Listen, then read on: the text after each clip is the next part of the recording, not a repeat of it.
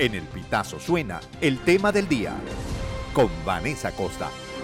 El ministro de Seguridad Pública de Panamá, Juan Manuel Pino, declaró el pasado 25 de agosto que el gobierno de su país está evaluando la posibilidad de cerrar su frontera terrestre con Colombia ante el aumento de la migración irregular por la selva del Darién, que alcanzó un nuevo récord y llegó a las 320.098 personas en lo que va de año. Solo en el mes de agosto, 50.000 migrantes habrían atravesado la peligrosa jungla. En ese sentido, consideró que las acciones de los países de América del Sur para detener el tránsito irregular han sido insuficientes y señaló que Panamá abordará el tema migratorio como un asunto de seguridad nacional y no como un problema humanitario. Según las autoridades, de todas las personas que cruzaron la selva en el 2023, aproximadamente el 20% son niños y adolescentes. Venezolanos y haitianos representan la mayoría de los migrantes. El abogado, defensor de los derechos humanos y uno de los directores de la organización no gubernamental Acceso a la Justicia, Ali Daniels, recalcó que si bien Panamá es soberano y puede decidir sobre sus fronteras, el cierre de la zona limítrofe con Colombia no sería una medida efectiva para reducir la migración por pasos ilegales y por el contrario, podría fortalecer a las mafias que existen en el tapón del Darién. Pero esto es un anuncio que nos tiene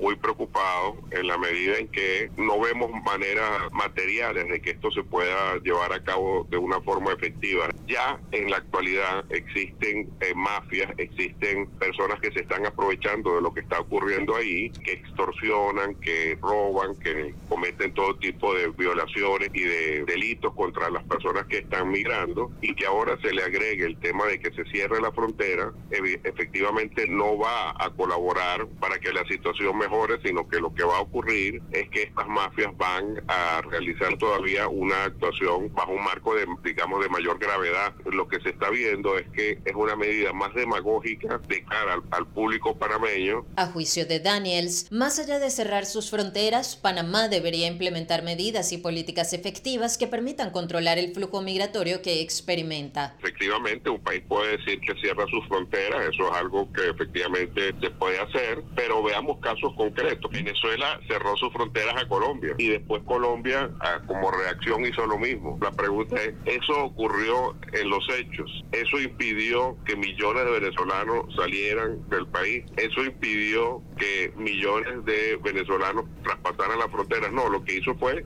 una vez más, encarecer los costos. Es decir, las personas eh, y no digo solamente encarecer desde el punto de vista económico, sino también lo digo desde el punto de vista del sufrimiento humano, porque lo que ocurrió es que empezaron a generarse trochas mafias que cobran por eh, pasar por las trochas, etcétera, etcétera. Entonces, en el caso del Darién, nosotros entendemos el problema que esto puede significar para el gobierno panameño, pero tomar medidas tan extremas como cerrar la frontera no va a, a cambiar la realidad. Lo que debe ocurrir es que el gobierno panameño invierta, haga lo que no ha hecho, es decir, establezca estructuras de control efectivas y reales que faciliten que se pueda controlar ese flujo, pero no impedirlo, porque como digo, eh, impedirlo es como decir, eh, no pases por la carretera, pero entonces pasa por la trocha.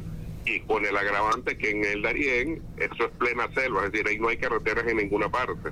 Entonces, eh, para empezar, debe establecerse unas estructuras unas infraestructuras que no existen para poder decir siquiera este, que puedes eh, tener alguna viabilidad para hacer el cierre. Para Daniels, tomando en cuenta que la causa de la migración venezolana tiene sus bases en la crisis humanitaria compleja y política por la cual atraviesa el país, es necesario activar los mecanismos para alcanzar acuerdos políticos y concretar unas elecciones presidenciales justas y transparentes con ayuda de la comunidad internacional. Debe haber una, un llamado para que la comunidad internacional trate de mediar y trate de lograr que en Venezuela se logren acuerdos políticos que permitan que la crisis política, que es el origen de todos los males de este país, pueda generar unas elecciones presidenciales dentro de unas condiciones que permitan que la gente pueda decidir quién sea el que dirija los destinos de este país, establecer caminos de diálogo para que en Venezuela la crisis política cese. Asimismo, Daniel se recalcó que es necesario el diálogo y el trabajo mancomunado con todas las naciones que se han convertido en receptoras de migrantes en aras de poder diseñar y poner en práctica medidas que puedan permitir una atención efectiva. Por otro lado, está el hecho de que debe haber una conferencia internacional de los afectados por la migración venezolana, pero no para reprimirla, sino para establecer mecanismos